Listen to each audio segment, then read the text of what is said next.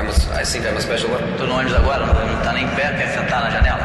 Second time I have control the match. I can play in the left, in the right, in the middle.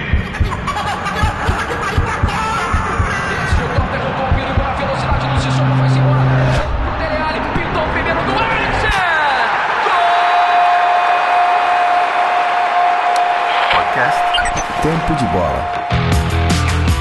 Estamos no ar, senhoras e senhores, sejam bem-vindos a mais um Tempo de Bola, o seu podcast semanal sobre futebol, invadindo a área aqui mais uma vez em alto e bom som. Eu sou Otávio Neto e nesse episódio 33, abençoados pela numerologia de Gabriel Jesus, de Larry Bird, de Scottie Pippen, vamos mandar o nosso time a campo para falar da temporada 2020 do futebol brasileiro, que só terminou agora em 2021. Isso porque tratou-se aí de um campeonato completamente atípico e também completamente diferente de tudo que a gente já tinha vivido antes, não só no futebol, mas também na nossa vida cotidiana, né? Foi o ano da pandemia, foi o ano da consolidação do VAR no Brasileirão, do campeonato com estádios vazios, e dos gritos de gol nas janelas e não mais nas arquibancadas, né? Eu que o diga aqui no meu condomínio, a guerra era forte, cara. Na berraria, na janela, na varanda. O bagulho ficou louco, principalmente depois dessa última rodada. E do tempo de bola também, né? Fazendo a sua estreia na Podosfera cada vez mais firme e forte por aqui. No programa de hoje, galera, a gente vai falar, claro, do título do Flamengo na Bacia das Almas, mesmo com a derrota ali pro São Paulo no Morumbi. Vamos falar do jejum do Inter que segue inabalável 41 anos depois. Vamos falar um pouco do Palmeiras, né, buscando aí a tríplice coroa. Caso conquiste a Copa do Brasil, do Galo se perdendo no fim do campeonato, já sem São Paulo, procurando aí um novo treinador, do São Paulo que nadou durante as 38 rodadas, mas acabou morrendo na praia, do surpreendente Fluminense, que se classificou para a Libertadores com muito menos investimento. Vamos falar das decepções, das memórias, da briga lá no rebaixamento e também, claro, da nossa seleção dos melhores do campeonato. Vamos colocar todos esses ingredientes na nossa panela de pressão e assim sairá um legítimo especial Brasileirão 2020 aqui no Tempo de Bola. E especiais de verdade são também todos os nossos apoiadores do clube de assinaturas do Tempo de Bola. Agora toda semana com um texto novo, exclusivo lá para os nossos assinantes do podcast que visitam a nossa página, têm o acesso à nossa página do Apoia-se. Se você que está ouvindo a gente, você curte o nosso programa, quer ajudar o nosso trabalho, é só você acessar apoia.se barra tempo de bola. Já estamos pertinho de bater a segunda meta. Essa segunda meta ela vai garantir sorteio mensal para os apoiadores. Hein? Então todo mês vai ter um sorteio e um apoiador vai sempre poder levar uma boa. Nosso grupo de debate lá no Telegram também segue crescendo. Você pode acompanhar as nossas gravações ao vivo no Discord, nossas discussões em tempo real, enviar sua pergunta para a gente poder responder aqui no programa e ainda fazer parte oficialmente do nosso time do TDB. Faz o seguinte, voa lá, apoia.se barra tempo de bola e conheça todos os nossos planos, cara. Tem plano lá a partir de cinco reais.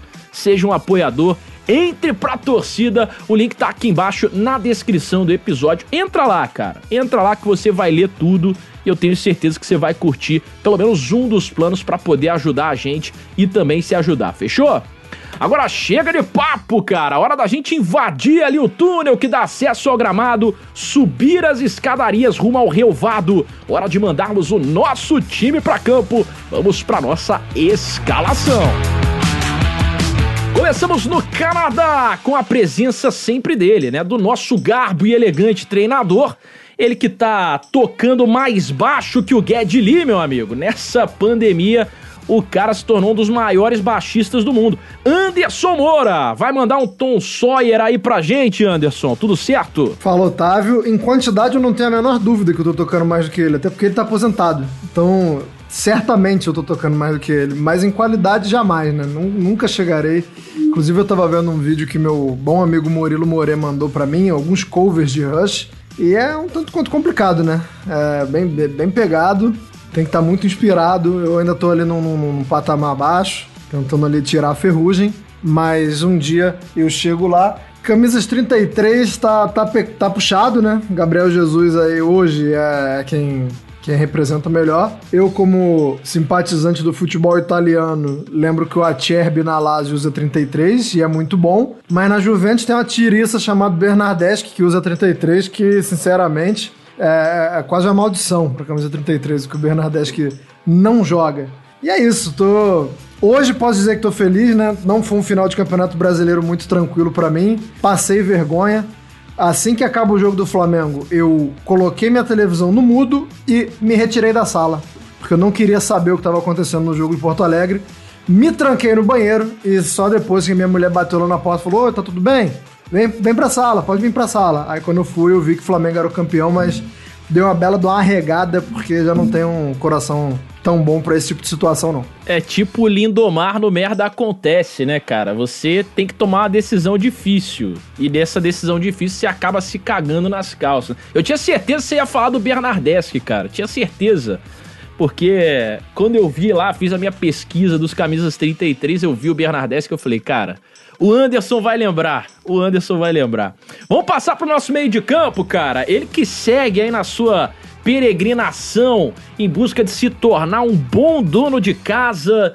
Ele é um MacGyver já dessa nova geração. Ele é o Lineuzinho do tempo de bola, Otávio Índio Rodrigues. Ô, Indião, tudo certo, Indião? Tudo certo, tô numa voltagem meio acelerada, tô agitado, tô- até tomando cachaça pra aumentar a voltagem. Que que é isso, rapaz? Porque, cara, tô, tô, tô ansioso. Amanhã é o dia da mudança. No dia que sair o programa é o dia da O mudança. cara entrou ofegante, pô. Tá Porra, ofegante. tá, tá foda, cara. Eu tô vendo caixa todo dia, é uma loucura isso aqui. Eu não consigo cortar o cabelo. O cabelo tá quase chegando na nuca já, tá uma loucura. E ó, 33 tinha o atacante Vanderlei. Lembra do Vanderlei? Tinha o Vandinho Aquele o holandês? Vanderlei. Aí tinha o Vanderlei, Porra, lembro, mas era melhor nem lembrar, né? Lembrei porque você falou agora. ex-Flamengo, que foi pro Al Arabi. Lembro do Vanderlei, Vandeco. Pô, Vanderlei é o nome do, do marceneiro que eu ia indicar pra você aí, cara. É o senhor Vanderlei. Eu tô bem com o Josué. O Josué é gente fina pra caramba. Vai dar moral aqui amanhã. Na verdade, eu confundi. O nome dele é Vladimir. Vladimir. Eu que tô bebendo cachaça os outros que estão bêbados. Fala aí. Deixa eu partir pro ataque, viu? Porque o índio segue sem cortar o cabelo. Se você quer que ele corte o cabelo, uma das nossas metas lá no Apoia-se pode garantir as madeixas do índio de presente pra você, hein? Entra lá, apoia.se barra tempo de bola. No nosso ataque nós temos ele, né? Que só não tá gravando mais vídeos que a esposa do Caio do BBB. O nosso artilheiro multimídia, Fernando Campos. Ô, Donan, tudo certo, Donan? Vai uma prova do anjo aí pra você? Eu que não queria estar disputando com o Caio, né? O cara é dominante, é uma dinastia dentro do Big Brother, tá fazendo história de fato. Graças a Deus a mulher dele agora passou a rir, né? Passou a sorrir nos vídeos, porque o homem ficou desesperado, queria ir embora do Big Brother, achou já que tava acontecendo alguma coisa. Nem tô torcendo por ele não, né? Minha torcida continua lá com a Sara, com o Gil do Vigor e com Juliette. Mas A o Juliette também- é a número um pra mim, pô. Sim, a Juliette tá dando um show absurdo. Acho difícil até ela não ganhar o Big Brother. Rapaz, eu tava procurando aqui, eu juro, eu, eu me esforcei aqui pra procurar jogadores que vestiram a camisa 33 e complicado. Só dá Gabriel Jesus, achei o Bernadette também. Vi aqui uma, uma, uma possibilidade do Herrera. Meu Deus. Aquele Herrera. Aquele Herrera mesmo que eu tô falando, atacante que jogou no Vasco. O, quase gol Herrera? o, o quase gol, né? Que a galera apelidou, mas não tenho certeza. Então eu vou trabalhar com a verdade. Se eu tivesse visto a foto aqui, camisa 33, eu ia contribuir.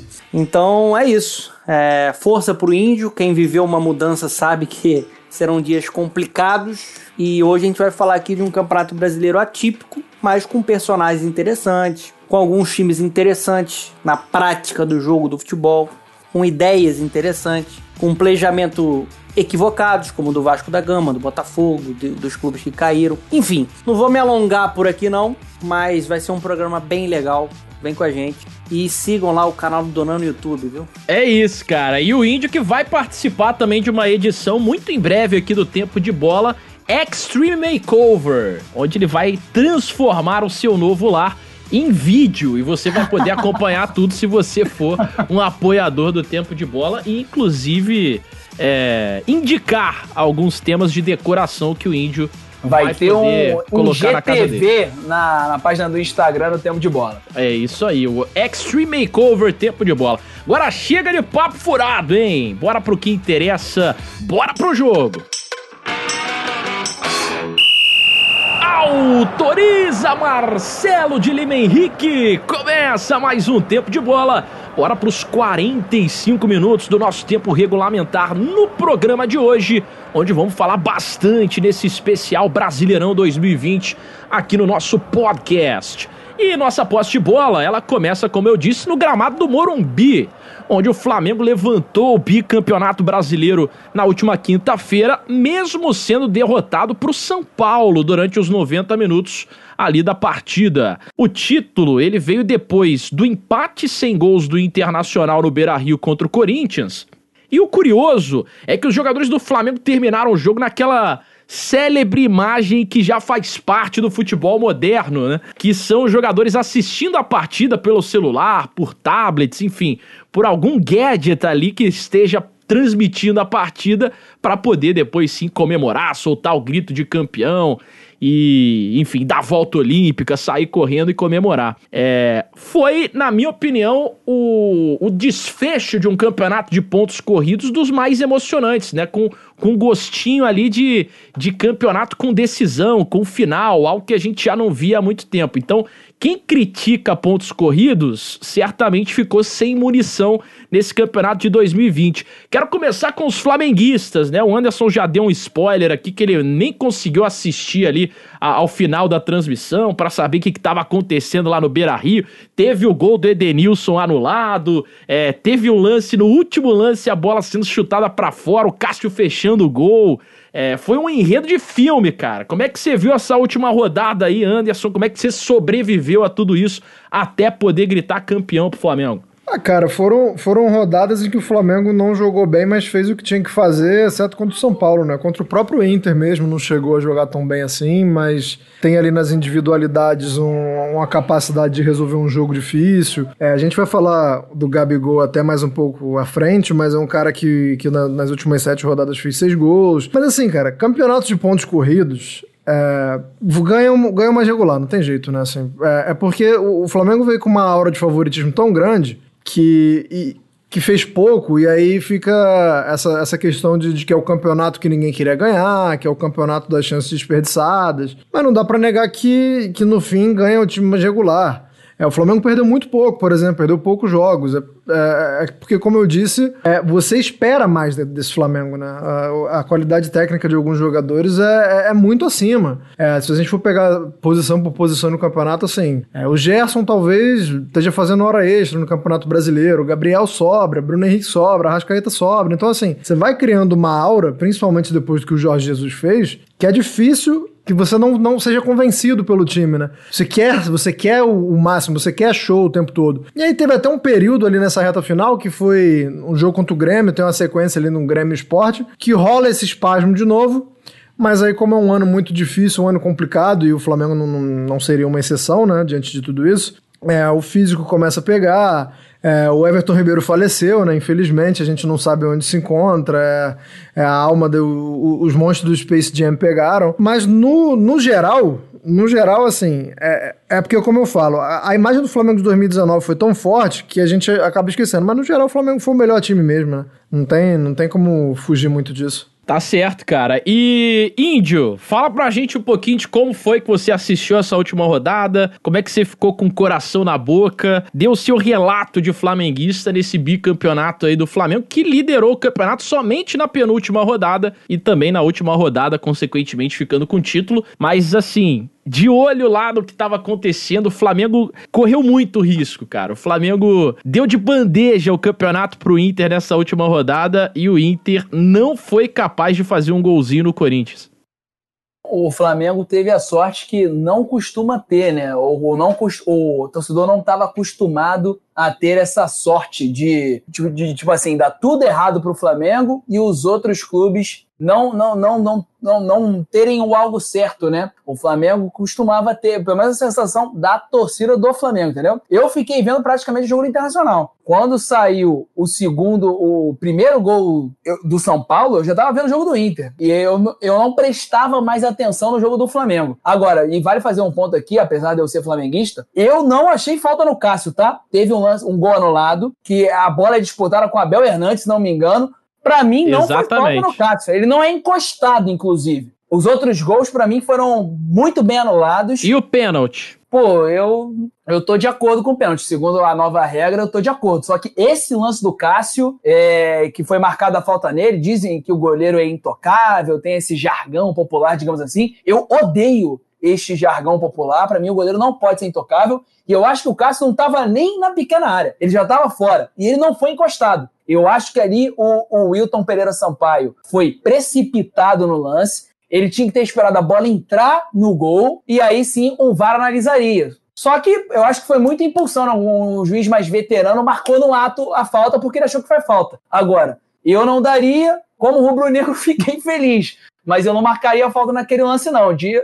Tirando isso, cara, o jogo do Internacional, eu, eu esqueci do jogo do Flamengo porque eu vi que o Flamengo não ia fazer nada. O jogo internacional era só bola na área, sem criatividade nenhuma, contra um Corinthians que me surpreendeu pela vontade e a gana. Não esperava nem o São Paulo, nem o Corinthians dessa maneira. E achei muito pobre o Internacional, vice-campeonato. Eu acho que é um retrato do futebol brasileiro. E o Flamengo, que não foi o Flamengo de 2019, também foi muito abaixo, até eu acho que abaixo do, de uma expectativa criada, apesar de um campeonato atípico por conta da pandemia e troca de técnicos. Esse Flamengo podia entregar muito mais. É, tô com você nessa daí, principalmente nesse último jogo, né? O Flamengo não poderia ter corrido tanto risco assim, já que tava com o campeonato na mão, dependendo só de uma vitória. Claro que o São Paulo tem seus méritos também, mas o Flamengo foi foi mal no Morumbi, né? Foi bem mal no Morumbi. Fernando Campos, pra já já a gente entrar nos méritos do campeonato de uma maneira geral, é, eleger a nossa, ele, é, nossa seleção aqui, acho que vai dar bastante debate nas nossas discordâncias. Quero que você fale dessa última rodada, desses lances capitais também, se achou pênalti ou não a favor do Inter, se acha que o Inter tem motivo de reclamar ou não fez o seu papel, que era um mísero gol em cima do Corinthians é, e mereceu, vamos dizer assim, esse vice-campeonato? É, quando o clube se acha prejudicado, ele reclama, né? Esse é o problema. Essa cultura dentro do futebol brasileiro. Né? Depois do que aconteceu em São Januário, eu não vi a direção do Internacional falando sobre arbitragem. Vi a direção do Vasco falando sobre, sobre arbitragem e está reclamando até hoje. Eu não vi também a direção do Internacional reclamando de um pênalti marcado em cima do Cuesta, se não me engano, em um jogo contra o Fortaleza, que foi um pênalti assim inacreditável que marcaram, inclusive com VAR e tudo. Sobre os lances específicos, eu acho que a arbitragem acertou no Beira Rio. Tem polêmica, questão de interpretação. Eu acho que é um braço de apoio do Ramiro. Eu acho que um, um jogador que pula por um carrinho não tem como não pular daquele jeito, né? A não ser que ele não tenha o braço esquerdo. Eu não marcaria aquela penalidade. E também acho que foi falta, assim, no, no Cássio. É, para ser muito sincero, é, acho que foi um campeonato muito atípico por conta do, do contexto pandemia. Né, modifica muito a atmosfera, modifica muito motivação do jogador, preparação. Acho que todo mundo foi incompetente, Otávio. Todos foram incompetentes. O Atlético Mineiro ficou a três pontos de ser campeão. Se tivesse vencido o Bahia, era campeão brasileiro. Eu discordo. O Fluminense não foi incompetente. Não. Fluminense é o grande destaque Pera do aí. Foi campeonato. incompetente. Fluminense precisava fazer 10 gols. 10 gols no Fortaleza e não fez. Incompetente. Deixa eu, deixa eu reorganizar aqui o pensamento. Eu tô falando de quem tá brigando por título. Tô Entendi, falando perfeito. todos os, todos os clubes do campeonato, pelo amor de Deus, o Fluminense foi de fato um baita de um campeonato brasileiro, o Ceará, o Red Bull. Mas eu acho que os clubes que estavam brigando por título, aí eu boto São Paulo, Atlético Mineiro, Internacional e até o próprio Flamengo, todos foram incompetentes. Concordo. A gente não viu uma regularidade, em alguns momentos faltou organização, né? O Internacional não consegue vencer um Corinthians e o Corinthians nem fez esse grande jogo. Tem muita gente falando como se o Corinthians tivesse feito um grande jogo, não fez. O Corinthians não abriu as pernas. assim. Defensivamente, sim, né? É- era É. um jogo. Parecia que era um jogo de. O ataque do Corinthians queria que a defesa jogasse, sabe? Um negócio meio, meio futebol americano. A- o ataque do Isso. Corinthians não queria ficar com a bola, mas a defesa tava um leão, assim. Foi um jogo muito bizarro, cara. Aí você pegou num ponto. A postura defensiva do Corinthians escancarou uma, uma parte que o Internacional não tá, não tá preparado pra fazer ainda, que é a criação quando tem posse de bola, quando tem que propor. Falta, falta mecanismo, falta um trabalho mais rico. Foi um jogo pobre do Internacional jogando dentro do Beira-Rio. O Internacional se resumiu em grande parte da partida a bola cruzada na área. Terminou o jogo com Abel Hernandes, com o Thiago Galhardo. O Abel foi naquela escola década de 90. Né? Então faltou repertório tático. E é o famoso esse- Bumba Meu Boi, né? Sim, o Atlético Mineiro com uma temporada. A gente vai entrar aqui, mas só para finalizar, o Atlético Mineiro também com uma temporada muito regular, decepcionante para mim com o trabalho do São Paulo, principalmente jogando fora de casa, né? O, o próprio Flamengo, partida do Flamengo contra o São Paulo, não parecia que o Flamengo estava brigando por um título de Campeonato Brasileiro. Que fez a diferença foi o elenco do Flamengo, a qualidade que o Flamengo tem, né? O Rogério Ceni tem mérito também na arrancada final, né? Com algumas escolhas. Mas o que fez a diferença foi a organização, foi o, foi o elenco, né? o poder de fogo que o Flamengo tem. Isso aí foi iniciado lá em 2013. Essa reconstrução foi iniciada lá em 2013. E hoje o clube colhe os frutos. Hoje o clube, um campeonato tão atípico, nivelado, vence por ter qualidade. Vence porque por muito tempo teve que voltar duas casas. E aí entra a polêmica, ah, porque tem uma cota de TV maior, de fato. Mas o clube olhou para sua realidade e, e começou a ter uma gestão mais profissional. Sabia que em determinado momento ia poder avançar a ponto de ter um elenco com essa qualidade, de ter um elenco com Pedro na reserva. Sem dúvida, né? Pro Flamengo foi mais fácil se reorganizar, mas se reorganizou, coisa que muitos até hoje ainda não conseguiram, né? Pra gente passar um pente nessa, é, nessa polêmica aí de arbitragem do jogo do Inter, a, a International Board, né, o membro, é, é braço ali da FIFA, é, eles trocaram essa regra do braço de apoio da mão dentro da área em abril do ano passado. Foi mais ou menos naquela época em que, é, quando tocava aqui no sovaco, também lembra dessa? Que ah, a bola no sovaco não é mais mão e tal. Naquela mesma recomendação, eles trocaram a regra é, e a partir de junho ela passou a funcionar. Se a bola tocasse na parte superior do braço, mais próxima do ombro ali, ou aquele sovaco e tal, não seria considerada infração e também a mão de apoio. O que se reclama e o que é bizarro ainda no futebol brasileiro, a falta de profissionalização, é, o- é a falta do critério, né? Porque a gente viu vários pênaltis sendo marcados assim no campeonato e num momento tão importante, mesmo que acertadamente, a arbitragem acaba se desvirtuando, se é, marcando coisas diferentes ao longo do campeonato. E sobre o Corinthians, cara, existe também uma, uma máxima aqui. Quem, se a gente voltar no túnel do tempo, talvez a gente tenha aí é, mais jovens assistindo a gente, na verdade ouvindo o nosso podcast, podem não se lembrar que quando o Corinthians caiu para a segunda divisão, lá no, no fatídico ano de 2007, na última rodada do campeonato, é, o Internacional poderia ter ajudado o Corinthians se vencesse o Goiás. E muita gente diz que o Inter entregou aquele jogo pro Goiás. O Goiás venceu por 2 a 1 Foi um jogo que o Inter jogou meio de má vontade, vamos dizer assim. Porque estava mordido lá por 2005, o escândalo Edilson Pereira de Carvalho. É, essa rivalidade não é de hoje, né? E o, e o Corinthians caiu, ficou em 17, um pontinho atrás do Goiás. Então estava mordido também com o Inter. Existe aí uma, uma história já de longa data entre os dois times. Vamos falar do campeonato de uma maneira geral, cara. Se a gente olhar agora para a tabela, a gente tem Flamengo campeão. Internacional em segundo, Atlético e São Paulo, esses são os times classificados direto para a fase de grupos da Libertadores. O Fluminense ficou muito próximo ali, dependia desse resultado do São Paulo na última rodada. Chegou a estar com um pezinho já na fase de grupos. Vai para pré-Libertadores, uma campanha fantástica do Fluminense. E o Grêmio também ficando com essa segunda vaga aí de pré-Libertadores. Palmeiras, sétimo colocado, também vai é, para Libertadores da América por ser o atual campeão da Libertadores. Quero que vocês falem aí desses times que, que foram para Libertadores, é, olhando para essa parte de cima da tabela do campeonato. Né? O Santos está ficando também com uma vaga porque o Palmeiras está abrindo uma vaga para o Santos nesse momento. O que, que vocês acharam aí dos classificados? É, antes do campeonato começar, era isso que se imaginava? Acredito que não, né? Acredito que não se imaginava que o Fluminense fosse brigar por uma vaga na Libertadores. Mas de resto, é, alguma surpresa, algo impactante na opinião de vocês? Começo com você, Anderson. Cara, não, e eu acho que o, e o Fluminense não conseguiu isso ou por sorte ou por linhas tortas. O, o- Fluminense conquistou essa vaga com todos os méritos, né, cara? E, e a gente pode falar aí é, do trabalho, de um trabalho que teve uma perda de um treinador e quando sai o Odair,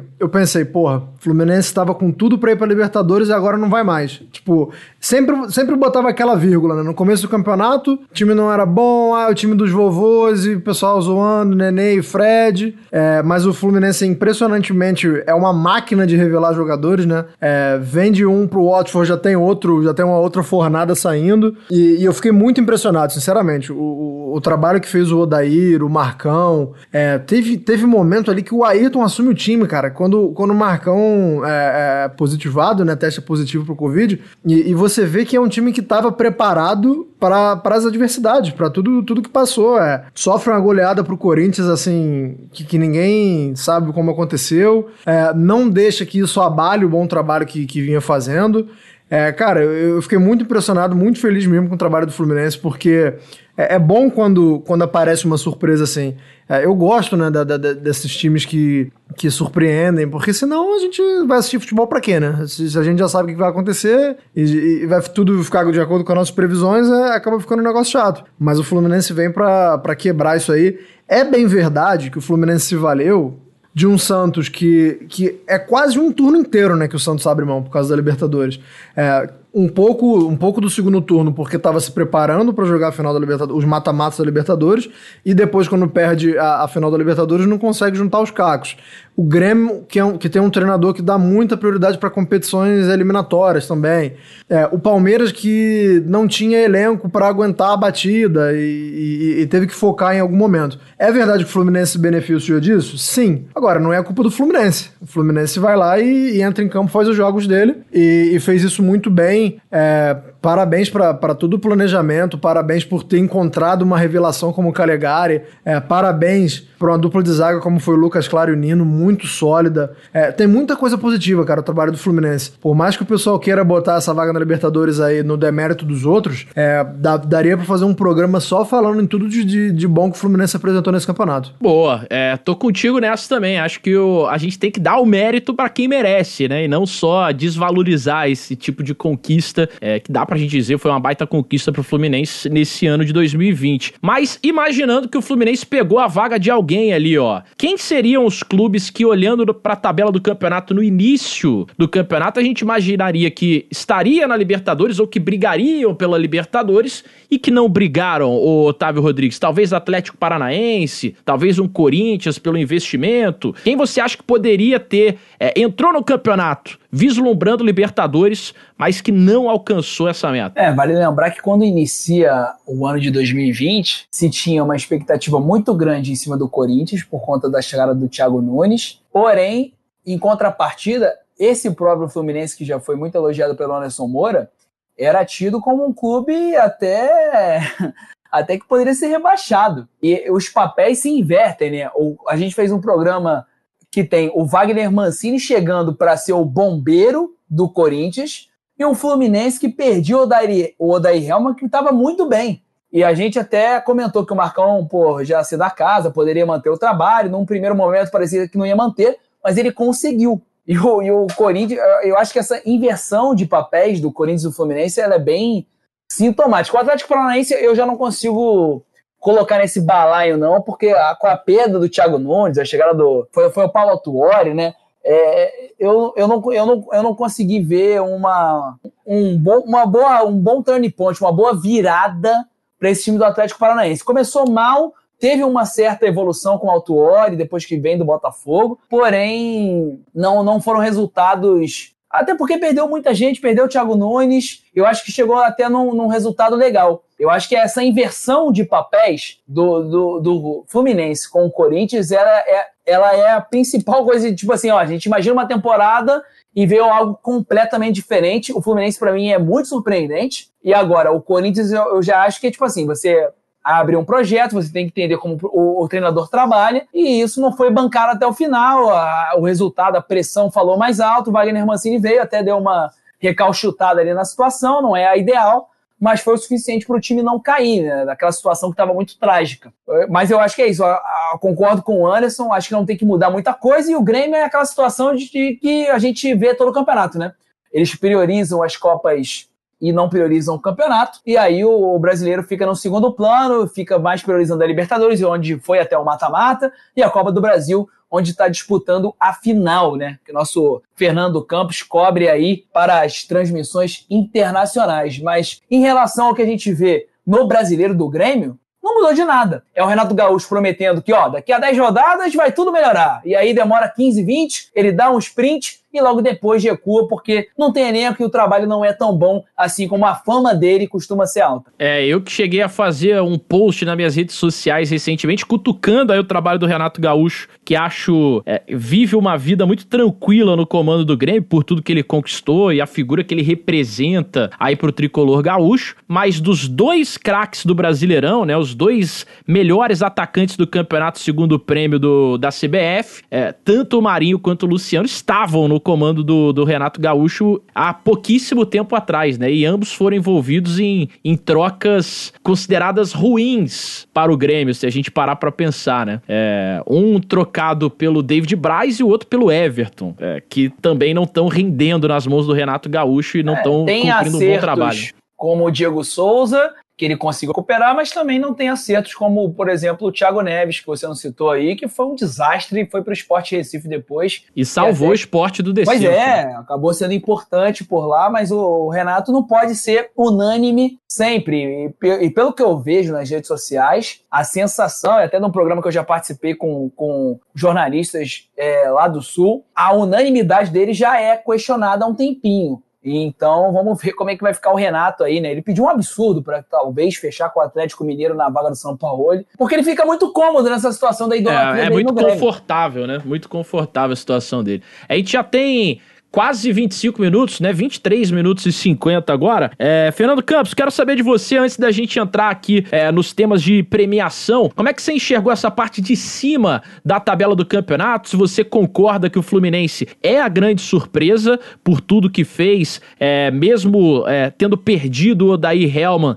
é, quase que na metade do campeonato, e a gente falou muito sobre isso também ao longo do ano aqui no podcast, é, ou se você considera o Ceará do Guto Ferreira ali numa 11 primeira posição também como uma surpresa interessante. O próprio Bragantino, recém-promovido, né? Pegando um décimo lugar, vaga na Sul-Americana. Esse campeonato tem coisas interessantes aí no quesito surpresas, né, Dona? Com certeza, né? A grande surpresa do campeonato é o Fluminense pelo contexto. Né? Quem analisa, não, não conhece a realidade do Fluminense, né? talvez o torcedor off-Rio, abre lá a tabela do, do GE, tabela do Campeonato Brasileiro e ver, pô, o Fluminense deve estar nadando de braçada, um clube organizado, sem problemas financeiros. Não é o que acontece. O Fluminense tem os mesmos problemas que o Vasco tem, que o Botafogo tem. Óbvio, alguns dos, desses clubes com problemas mais intensos, principalmente politicamente. Né, como é o caso do Vasco, problemas financeiros piores até o Botafogo. Mas o Fluminense não fez um planejamento para uma Libertadores. O Fluminense tem dentro do seu planejamento, por exemplo, uma, um vínculo assinado com o Ganso, um contrato de longo prazo, com um salário alto, e que ele até hoje não fez valer esse custo-benefício.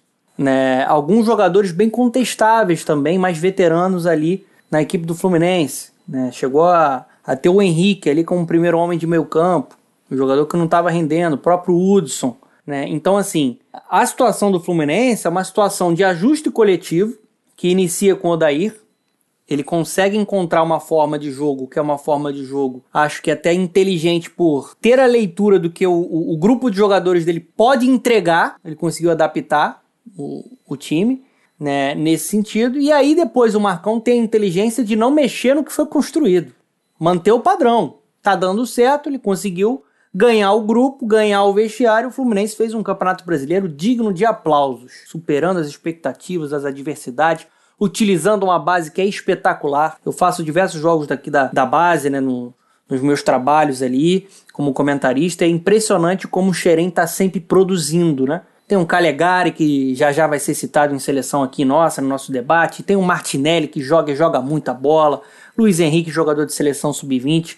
Né? O, tem Kaique e Metinho mais novos, que já estão a caminho de Manchester City. Então, assim, John Kennedy, é muita gente boa, né?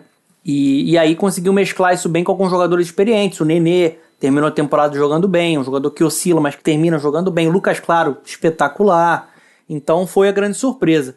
Acho que negativamente o Corinthians, porque eu acho que o Corinthians, principalmente pelo seu sistema defensivo, jogadores que eles têm ali na linha defensiva, era um time com mais investimento que eu esperava, principalmente quando contratou o Thiago Nunes, eu esperava que conseguisse uma vaga na Libertadores, né? Mas depois que eu vi também o Corinthians jogando dentro da temporada, um time que tem uma fragilidade tão grande no seu ataque, que não tem ponta, não dá para você não ter ponta hoje que é eficiente. Até encontrou o, o Gustavo Mosquito no final.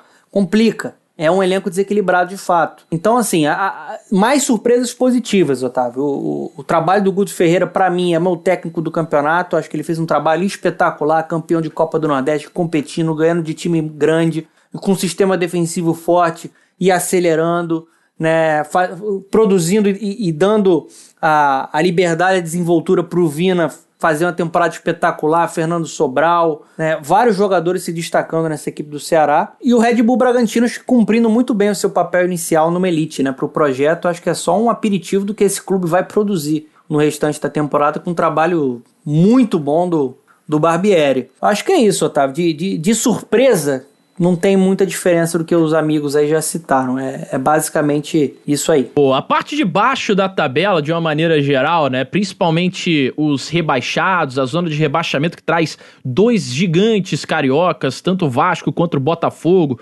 clubes que a gente dedicou programas inteiros aqui ao longo dessa temporada no tempo de bola. É, a gente certamente vai falar muito sobre isso é, em planos futuros nossos, seja num segundo tempo. Acho que a gente tem que dedicar um programa para essa super série B que tá vindo por aí. É uma ideia que a gente já discute nos nossos grupos, mas acho que a gente já tá ficando sem tempo e a gente precisa ir para nossa seleção do campeonato. E aí, nas discordâncias, a gente vai tentar argumentar, cada um defendendo o seu voto, beleza? Começamos com o goleiro. Na opinião de vocês, quem é o melhor goleiro do campeonato? Seu voto, Anderson Moura. O Everton, embora eu tenha uma sensação de que ele foi muito. que ele é o melhor goleiro no Brasil, tá? Mas eu acho que é uma, uma sensação muito ligada à temporada dele. É, o que ele fez na Libertadores, o que ele fez até no próprio Mundial mesmo, é, o que ele fez, na, o que ele vem fazendo na Copa do Brasil, né? Porque o Palmeiras ainda tá na final, é, contribui muito para essa impressão. Porque o, Everton ele é um cara que falha muito pouco, né? Ele não é um cara espetaculoso, é, embora no Mundial ele tenha sido. Mas ele é um cara que, que, que por essa descrição. É, por exemplo, vou dar um exemplo. O Thiago Volpe, eu tenho certeza que fez umas defesas muito mais mirabolantes, teve alguns jogos melhores que o Everton. Só que falhou umas 300 vezes mais que o Everton também, né? Então, é, é, eu prefiro um goleiro que passe batido, que passe com aquela sensação de segurança e tecnicamente hoje eu acho que, que é o melhor do Brasil. Boa, um voto pro Everton Indião. Seu voto. É, eu, eu tô com o Anderson em relação ao Everton ser o melhor. É porque o Palmeiras ele ficou muito dividido entre Copa do Brasil, Libertadores, aí viaja para Mundial. E aí, às vezes, isso fica muito deturpado essa análise. Eu concordo que ele seja o melhor, mas eu não me surpreenderia, por exemplo, se, sei lá, eu gostei muito, por exemplo, do Raul, goleiro do Raul, tô viajando. Jean, goleiro do Atlético Goianiense. Eu achei. eu, eu arregalei eu achei o Jean, Raul. Eu pensei no Raul, sei porquê. Eu pensei em Raul. Raul Plasman? É, pô. É o Jean, eu queria falar Jean. O, Jean o cara fala que não sabe por que, que pensou em Raul com um copo de cachaça na mão, porra. É, pensou com cachaça, cara. Né? Cara, eu gostei muito do Jean no campeonato. Achei que ele foi essencial pro Atlético Goianiense nessa campanha, assim como o, o, o Lucas do Esporte Recife. Mas, no geral, como tec, tecnicamente, eu, eu votaria no, no Everton sim. É, concordo com você, né? O Jean, pelo que jogou, poderia sim ser lembrado, ou no mínimo receber uma menção honrosa aí, já que. Pena que é um ser humano lixo, né? Isso Exatamente. acho que influencia muito na decisão também. Sim, Exatamente. Sim, sim. É, o cara. Enfim, para quem não sabe, agrediu a ex-mulher na frente da própria filha, né? Foi preso nos Estados Unidos. É, é um ser humano deplorável. É, muita gente votou no Lomba também, né? Como um, um, um grande campeonato para ele. Mas acho que o Everton vai ser unanimidade aqui. Seu voto, Fernando Campos, pra gente partir pra lateral direita. É, primeiro, só pra completar, o, o Jean não era nem pra estar jogando futebol, né? Mas, fazendo uma menção honrosa, analisando o rendimento de atleta, ele fez um belo campeonato brasileiro. Tanto que tá indo pro Porto, né? Já tá indo pra Portugal, pra ser um reforço lá do Porto. Um jogador que foi bem como goleiro, né, debaixo das traves, ali na, na questão técnica de goleiro, e também gerando o jogo. Ele vai muito bem com os pés, né? Isso é importante. Fez muitos gols de pênalti também, né? Sim, fazendo gol, ele- isso é muito importante na, na- nas equipes do Marcelo Cabo, né? Que foi contratado para ser técnico do Vasco. Mas acho que sim, é unanimidade, gente. O Everton é o melhor goleiro do Brasil, é goleiro de seleção brasileira, é o goleiro para estar lá junto com o Alisson e junto com o Ederson na equipe do Tite.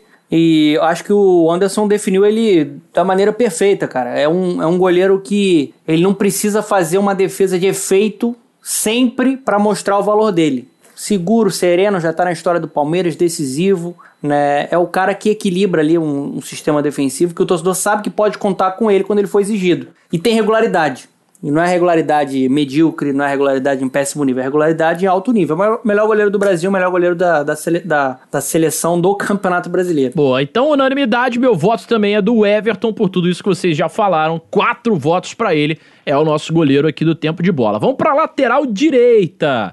Nas, nas seleções que eu vi por aí nas redes sociais, essa foi uma posição que talvez tenha sido apontado como a mais carente para se votar em um jogador durante o, campeonato inteiro. Quero saber a sua opinião, seu voto primeiro, Anderson. Tá puxado. Na verdade, eu tive dois problemas na hora de fazer minha seleção: a lateral direita e a esquerda, mas por, por motivos muito diferentes, né? Na esquerda a gente tem jogadores de altíssimo nível, a gente vai chegar lá ainda, e na direita.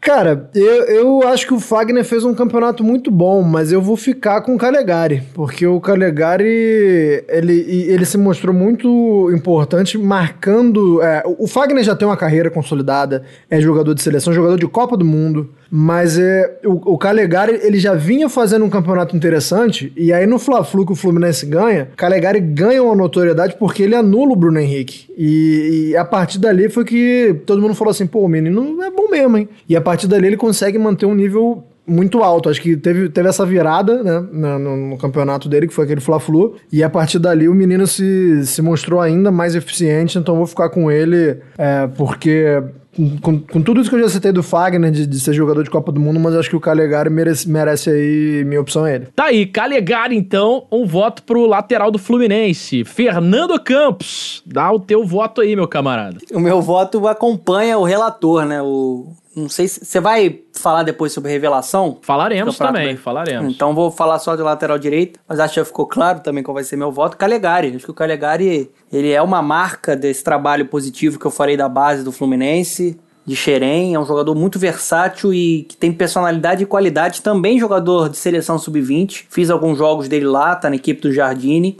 E fez um baita de um campeonato, né? Assim que foi acionado, que recebeu a oportunidade e tomou conta da posição. É um jogador equilibrado, Otávio. Eu acho que ele é um jogador que ele vai bem nas duas fases do jogo. E, e, e a gente tá falando de uma posição bem carente. Então é, é legal a gente ficar de olho na evolução aí do Calegari. Vi muita gente citando o Fagner. Eu acho que o Fagner ele inicia muito mal a temporada, depois ele de fato recupera. Tive até um debate ali na rede social, ah, mas o Fagner foi o melhor jogador do Corinthians. Primeiro que ser o melhor jogador do Corinthians já não é muita coisa, pelo que o Corinthians produziu na temporada. Ele ter sido o melhor jogador do Corinthians não o coloca como o melhor lateral direito da seleção do, do Campeonato Brasileiro. Acho que o Calegari ele foi um pouquinho mais regular e, e merece essa vaguinha nessa seleção. Boa, deu tempo do Índio voltar aqui, tá vivo o Índio, não precisam se preocupar aí, os fãs do Índio, tá tudo bem com ele, ele já retornou. Índio, dois votos pro Calegari, Donan falou aqui sobre menções ao Fagner, que muita gente falou sobre ele, eu vi muita gente falando também do Isla, o Isla que venceu o prêmio Bola de Prata, né, da, da revista Placar e da ESPN, só que assim, o Isla, cara, ele até começou bem o campeonato, mas na minha opinião, depois daquela falha contra o Bragantino, ah, desandou legal o, o- o futebol dele durante o campeonato. Temos dois votos pro Calegari, seu voto no lateral direito, Otávio Índio Rodrigues. Se ele votar no Isla, eu vou embora. O Isla ainda teve uma grande falha contra o Internacional no jogo de ida no Beira Rio. Ele que dá aquele lançamento grotesco pro Gustavo Henrique lá fazer pataquada.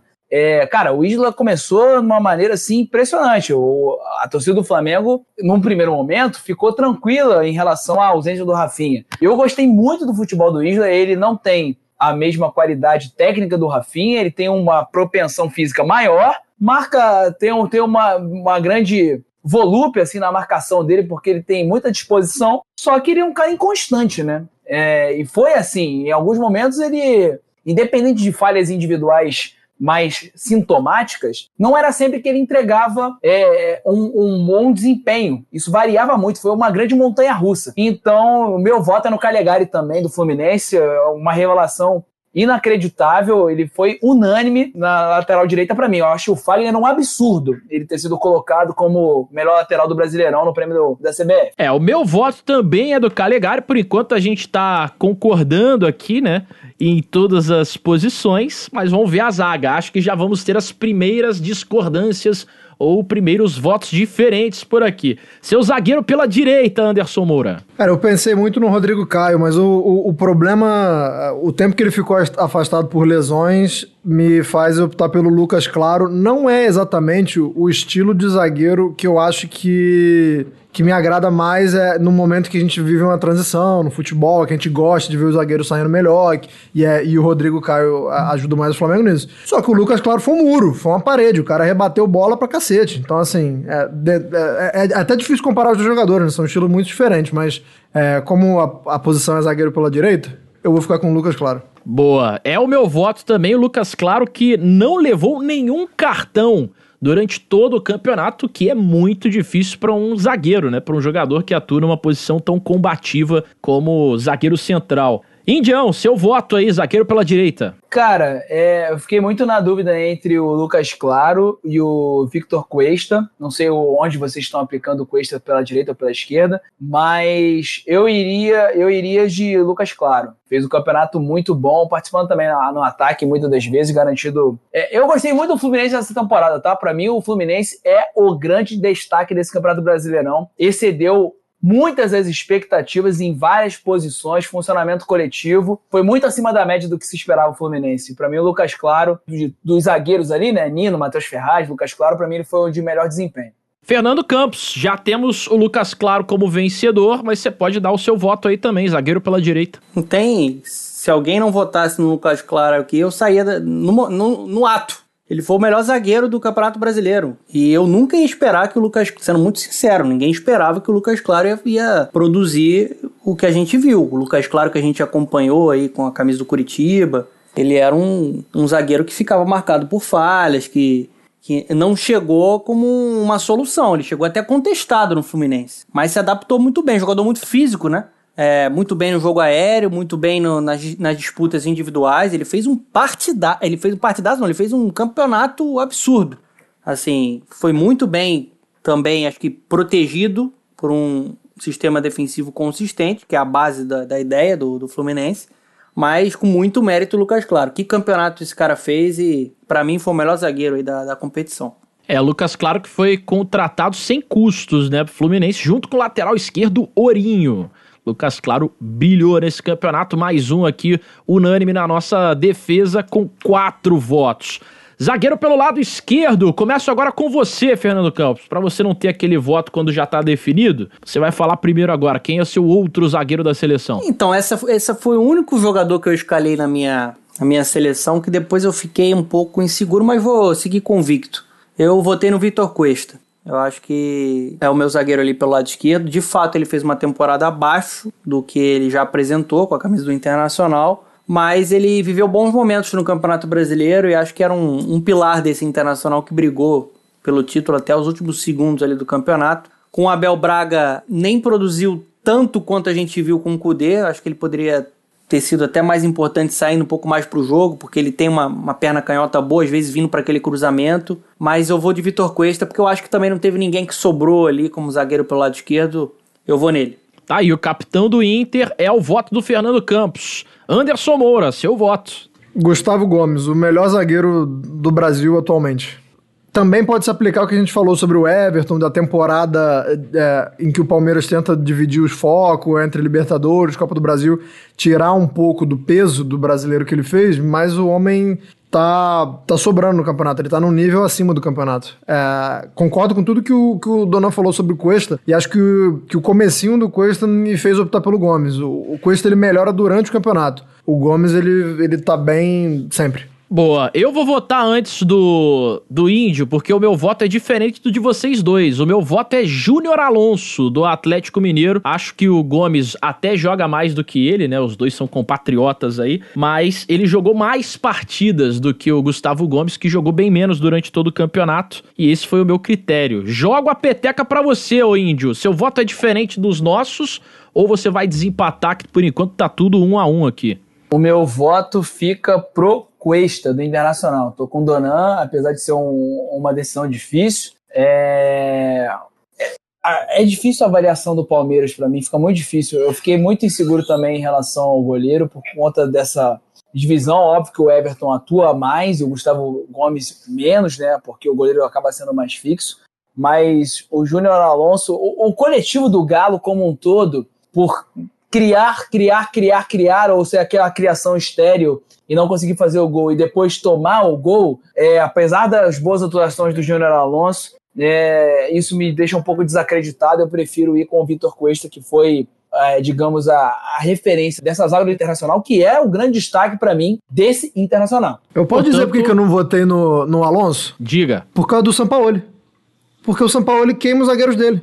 O Sampaoli não dá solidez, não dá, não dá um time equilibrado. Aí, porra, a, a quantidade de vezes que o, que o Júnior Alonso teve que correr pra trás é, complicado. Se o São Paulo não me ajuda, O Hever não tem condição de jogar adiantado, gente. pois é. Pois é, assim, eu queria votar no Júnior Alonso também, mas, pô, o São Paulo não deixa. É, vamos E eu ver. posso dizer, por, posso dizer por que que eu não votei no Gustavo Gomes? Ah, Eu acho que o Gustavo Gomes é o melhor zagueiro do país, tá? Isso aí, analisando a temporada inteira, ele é um absurdo jogador. Tá, tá aprovado em Copa do Brasil, Libertadores, só que ele tem um número de jogos abaixo no brasileiro. é, foi exatamente o que eu Exato. falei, né? Exato. Exatamente o que eu falei. Na São temporada 21 jogos, né, passada- Otávio? Acho que são 21, né? Por aí, né? É por Só aí, Na 21 temporada é. passada, o Felipe Luiz não levou como lateral esquerdo porque ele não tinha jogo suficiente. Aí ele levou o Jorge Ah. do Santos. É.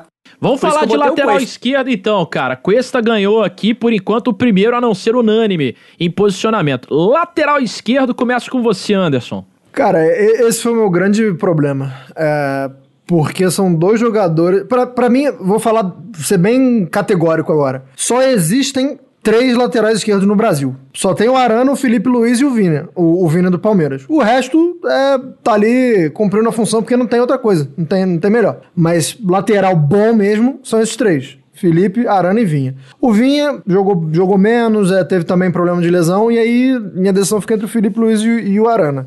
São, são, são estilos muito diferentes. Só que o Arana, é, em um time do Atlético que é incapaz muitas vezes de criar, e é incapaz muitas vezes de ter alguém ali para aproveitar as jogadas do Keno, teve no Arana um, um cara muito importante. O Arana aparece como um, um- um fato de que, que desequilibra o jogo. É um cara que aparece para fazer coisas que outros jogadores deveriam fazer e não fazem. E, e aí, dentro da incapacidade de outros atletas, o Arana cresceu muito durante esse campeonato e é por isso que eu vou votar nele. Mas eu não tenho dúvida de que o Felipe Luiz é o melhor lateral esquerdo do Brasil. Só que eu acho que o Arana teve um impacto e assumiu um protagonismo é, di- diante de um Atlético que precisava e ele não arregou. E ele foi lá e apareceu com gols, assistências e por isso que eu vou de Arana. É, meu voto é Arana também, mais precisamente quatro gols e seis assistências no campeonato. É, ele criou nove grandes chances no campeonato também. E mais do que isso, né? Ofensivamente, ele era muito importante, até fazendo aquilo que o lateral moderno faz muito, que é aquela infiltração no interior da, da organização ofensiva do time. Muitas vezes ele virava um meia, né? E se tornava uma peça fundamental no time do Galo. Fernando Campos, qual o seu voto? Lateral esquerdo. Meu voto vai no Henrique, cara. Acho que ele foi assim o. Caralho, a cachaça chegou aí? A cachaça do índio chegou na tua casa? O, o Otávio, Que você isso, tem que cara. ver. Ele ficou pálido quando eu, Eu, falei. vou, eu mas tô indo tô- embora, eu tô indo embora. Um abraço. Cara, eu Ele comecei a pensar em pálido. outro Henrique. Eu falei, quem é esse outro Henrique que o, que o Fernando tá Eu tava falando? tentando descobrir qual era o Henrique também. Eu não, eu não pensei no Henrique do Vasco. Minha, meu cérebro Ele não permitiu pálido. isso. Cara, falando sério agora, sem brincadeira, só pra descontrair. Poderia citar o Felipe Luiz com tranquilidade né, é um, para mim um espetacular, como ele é inteligente em tomada de decisão, como ele consegue construir por dentro, mas eu, eu vou acompanhando Otávio e Anderson. Acho que o Arana fez um campeonato muito forte, um Atlético Mineiro que coletivamente para mim decepcionou muito por conta do São Paulo. Ele foi o cara que conseguiu se regular em alto nível, né? Atropelando, né, sendo um, um, um tanque ali, um avião um Boeing pelo lado esquerdo. É impressionante como ele, é, ele tem isso, né, essa agressividade. Ele, ele apoia bem, vem pela ultrapassagem, chega para bater no gol. Então acho que fez uma temporada assim irretocável o, o Guilherme Arana. Pô, tá aí terceiro voto então pro Arana. O Índio vem aí somente para o seu voto também. Afinal de contas, esse é um programa democrático. Eu peguei mais um número interessante do Arana aqui. Ele ficou de fora somente de uma partida, né? Ele jogou 37 jogos no Brasileirão. Seu voto na lateral esquerda, Índio? Né, eu vou ser rápido para não, não estender. Eu sigo os relatores completamente. Eu sou Guilherme Arana. Não vou mais acrescentar nada. O Felipe Luiz, ao contrário de 2019, ele, ele é tecnicamente muito bom, mas ele não foi tão determinante como o Arana foi nessa temporada. Perfeito. Gostei do Índio ter sido sucinto, até porque a gente precisa controlar o relógio. Já estamos nos acréscimos e falta metade do time. Vamos fazer a seguinte dinâmica então, para a gente conseguir entregar o programa no tempo, beleza? Vamos votar o meio-campo inteiro. Cada um dá aí seus quatro nomes de meio-campo, ou três nomes, se quiser escalar três atacantes, beleza? Começo com você, Fernando Campos. É, então, formando esse meio-campo, é, para ser rápido, são quatro nomes aqui que eu vou citar e para passar a bola. Primeiro, não tem como não colocar o Gerson, né? O Gerson é um absurdo de jogador. Talvez seja o jogador brasileiro jogando aqui no Brasil e que consegue manter o, o nível mais alto, assim, impressionante como ele é consistente, como ele é regular, né? Como ele faz o Flamengo render, né? Nesse meio campo, ele tem visão de jogo, ele, ele tem massa para aguentar intensidade, ele protege bem a bola, ele, ele consegue fazer, organizar, né? Orquestrar esse meio de campo do Flamengo, né? Que é um, um time que gosta de, de ser protagonista dentro da partida. Então o Gerson, ele é absurdo em todas as fases do jogo, marca muito bem, constrói muito bem e por isso ele entra na minha seleção. Depois é uma decisão difícil, porque eu tomei como critério escolher um dos dois jogadores do Internacional, porque eu acho que tinham outros dois jogadores que não poderiam estar fora dessa seleção. E aí eu fiquei entre o ótimo Edenilson, que é muito bom jogador, e o Patrick. Eu escolhi o Patrick. É, o Patrick, assim, a gente já falou aqui do Patrick nos últimos, nos últimos programas aqui do Tempo de Bola, atropela, é, é um jogador com muita força física, com técnica, que é um absurdo nas transições, é criativo, tem habilidade, é, ele é a alma do Internacional. Para mim, ele é a grande alma do, do Internacional e escolhi ele, mais menção honrosa para o Edenilson. E os dois jogadores de mais na frente ali, né, jogadores mais ofensivos que eu coloquei no meu meio campo, eu acho que não tem como ter uma seleção de campeonato brasileiro sem esses dois jogadores. E isso deixa o Arrascaeta fora da seleção. Só para a gente ter uma ideia de quanto esses dois jogadores jogaram. O Arrascaeta é um craque foi decisivo, fez um belo campeonato brasileiro. Mas o Vina, cara, o Vina jogou uma barbaridade nessa temporada, assim, com números absurdos, né? Fazendo muitos gols. Foi líder de assistência junto com o Rascaeta, deu nove assistências no Campeonato Brasileiro.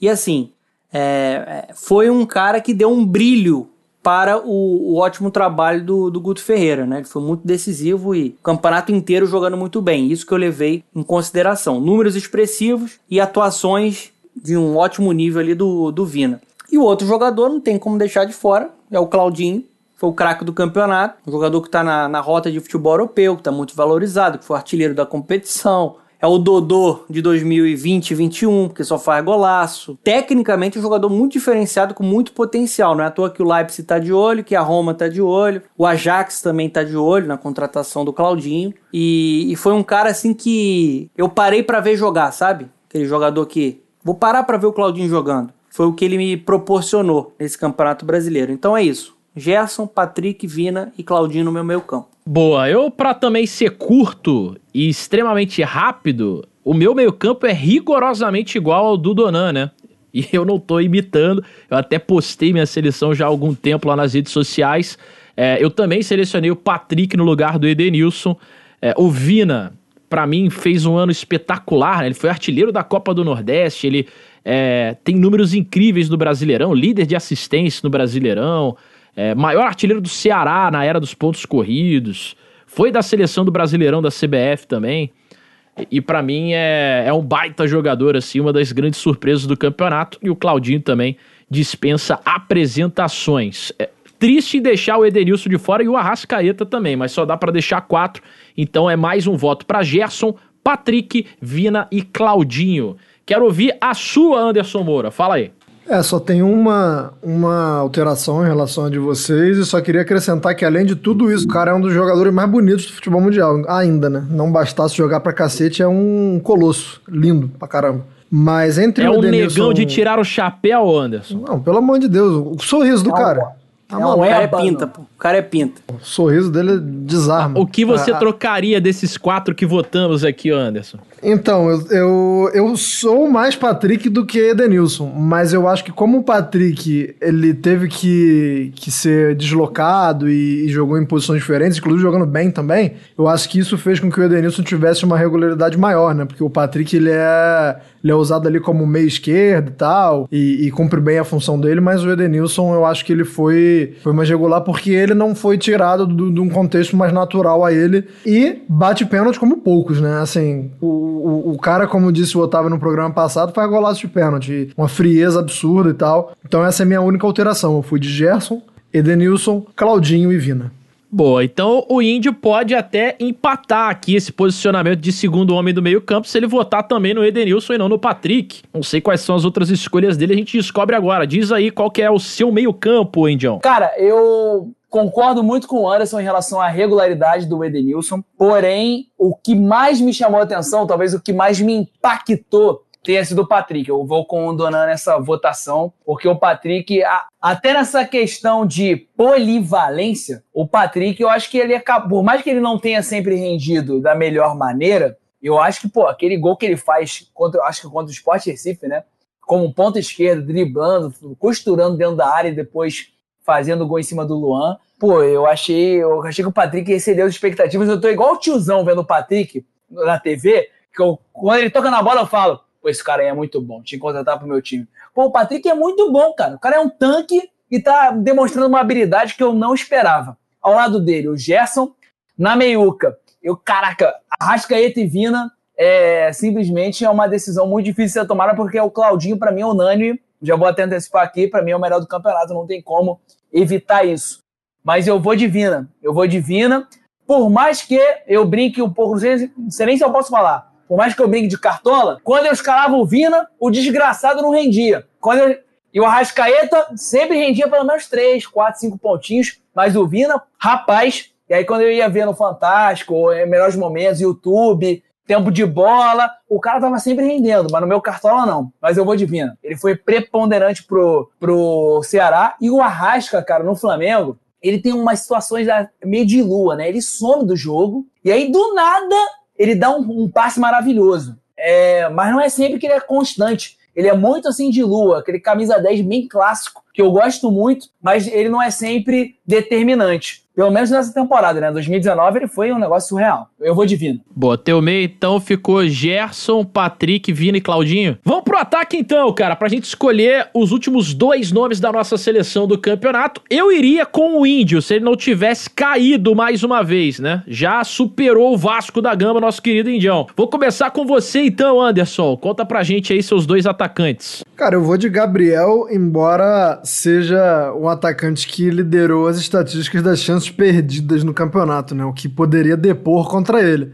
Só que é o cara que na hora que, que a onça arrepiou o cangote que o Flamengo precisava nesse finalzinho, entregou. Não tem, não tem o que falar, né? O cara no- no- nas rodadas finais, é, alguns jogos jogando nitida- nitidamente baleado, é, sendo substituído pelo Rogério Senna em jogo cinto também. É, foi um cara que, que entregou no final, acho que isso faz muita diferença. E o Marinho é o oposto, né? É um cara que começou o campeonato voando baixo. É, quando a gente chega ali no final do primeiro turno, a gente imagina que a briga pro craque do campeonato vai ser Thiago Galhardo e Marinho, e nenhum dos dois chega com muita força no final. Mas eu não poderia ignorar o que o Marinho fez no, no começo de campeonato, até porque a queda de rendimento do Marinho passa muito por dois pontos. Primeiro que é o quão sobrecarregado ele ficou, né? O cara teve que carregar todo o time do Santos. E o segundo ponto, que é o que o Santos, que eu já, já citei aqui anteriormente, que o Santos abriu mão do campeonato por causa do, do- do- da Libertadores. Mas eu não posso deixar de citar o Marinho, não. É, reconheço o importante campeonato que outros atacantes fizeram, o Luciano, o próprio Thiago Galhardo, mas vou de Marinho e Gabriel. Marinho e Gabi. Então, os dois votos aqui do Anderson. Fernando Campos, quais são os seus dois atacantes do campeonato? Cara, é... primeiro voto vai no Marinho também. Eu acho que ele, em um Santos que dependia muito da individualidade, principalmente dele do Soteudo, ele desequilibrou muito o jogo, né? É, acho até que ele foi o melhor jogador do Brasil na temporada, pegando todas as competições. Né? Foi muito decisivo, tem o brilho, tem a parte técnica, teve números fortes, né? Ali brigando por artilharia, com, com golaço, dando assistência. É basicamente um faz-tudo do Santos do Cuca. Vamos ver como é que vai ser agora com, com o Ariel Holan. É, e o meu outro integrante desse ataque, eu vou nessa eu vou diferenciar um pouco aí do Anderson, é o Luciano, cara. O Luciano foi artilheiro da competição, foi um jogador que ele foi muito além do que um, só um artilheiro, principalmente para quem acompanhava o São Paulo na época do Fernando Diniz. O Luciano vinha buscar a bola, às vezes na defesa. Ele era um jogador assim que tomava a iniciativa na criação mesmo. Ele fazia o esquema do, do Diniz funcionar, assim. Quase um Absurdo. Gignac no Tigres. É, o mapa de calor dele é uma coisa absurda. E acho que ele fez a temporada da carreira dele. Mas eu não posso. Assim, os, os meus dois do ataque são esses. Que eu, eu queria também falar uma menção honrosa aí pro Gabi, o Gabigol. Porque ele fez. Ele foi fundamental pro título do Flamengo, né? Foi uma decisão difícil. Porque uma reta final ali marcando seis gols, né? Acho que em- nas últimas rodadas ali, seguidos. É, só que por muito tempo o Gabigol até brigava por uma titularidade. Vai o Pedro, vai o Gabigol.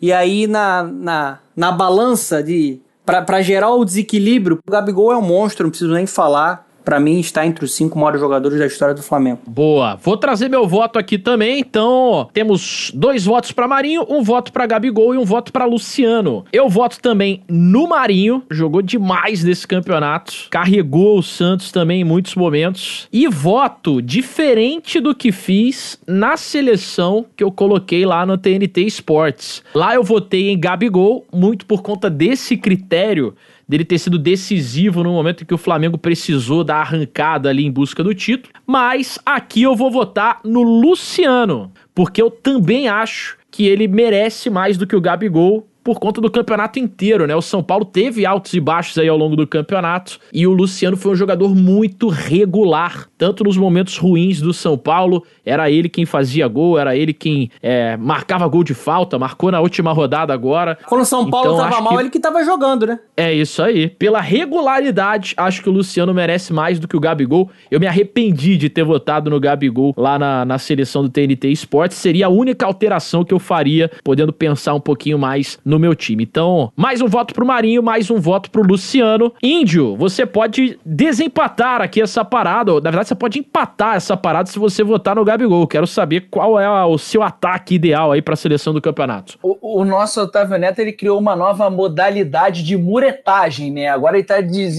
ele tá muretando em, em empresas, ou digamos assim, Não, não, eu só, eu só repensei, pô. Eu posso repensar no meu. Você nunca se votou e Justo, se arrependeu? Quem Claro. apertou 17 aí, eu conheço um monte que se arrependeu, pô. E eu, Justo, graças a Deus, não, não apertei. Não tenho esse arrependimento amargo. Eu tiro, até no Big Brother tá rolando esse papo agora, Pois né? é, pois é. Então, como meu atacante principal, não digo nem como segunda opção, pra mim é o Luciano. Como o Donan falou bem aí. Depois que entrou o marasmo do Fernando Diniz, ele, ele conseguiu segurar o São Paulo e ainda trazer algum rendimento. Ele perde a referência. É, Ele perde a referência, o companheiro de ataque, né? Que vai se mandar pra terra do Anderson Moura, lá pras Américas lá, e consegue dominar esse São Paulo. Se tinha alguém nesse São Paulo lúcido, era o Luciano. Eu não consigo escolher outra opção que não ele. O Marinho era um cara que rotacionou muito, né? Libertadores, Copa do Brasil, até o Santos cair na Copa do Brasil, final de Copa do Brasil. E, e teve o Gabigol nessa, nessa fase final. Acho que até o Bruno Henrique, de maneira regular, sem ser impactante, foi melhor do que o Gabigol. O Pedro teve momentos de impacto maior do que o Gabigol. A menção a rosa pro Pedro tem que ser feita. E o Gabigol, na fase final, foi maravilhoso. Agora, regularidade, pra mim, tem que ser o Marinho. Então tá aí, ó. Seleção votada. Vamos ao último cargo de um time, e não menos importante, o treinador. Eu acho que assim, os votos para revelação, craque do campeonato, vão ficar para um próximo conteúdo nosso. Quem sabe uma live, quem sabe um post específico, quem sabe um segundo tempo do tempo de bola, que eu hoje já extrapolei aqui o, o bigode, meu amigo. Hoje o programa tá gigante. É um especial, merece. Vamos pro, pro treinador? A gente já tem uma hora e dez, cara. Uma hora Nossa. e dez já de gravação. Claro que com A muitos Lumena- altos e baixos aí, o, o índio já caiu 74 vezes, né? Mas é, de bruto a gente já tem uma hora e dez. Vamos pro, pros treinadores então. O meu voto, Vambora. eu começo, hein? Meu voto vai para Maurício Barbieri. O melhor voto. treinador do campeonato. Acho que se ele chegasse antes, o Bragantino poderia ter ido ainda mais longe, ainda Campeão? além na tabela. Campeão, não digo, mas poderia ter brigado até mais veementemente ali por uma Libertadores da América, viu? Um trabalho incrível desde que ele assumiu é, o Bragantino. Acho que o Guto Ferreira, um trabalho mais amplo, também é muito admirável, mas acho e entendo que o campeonato feito pelo Barbieri é mais impactante, né? Uma mudança mais drástica, mais visível a olho nu de qualquer torcedor de que tem o trabalho extremamente bem feito ali. O meu voto é do Barbieri.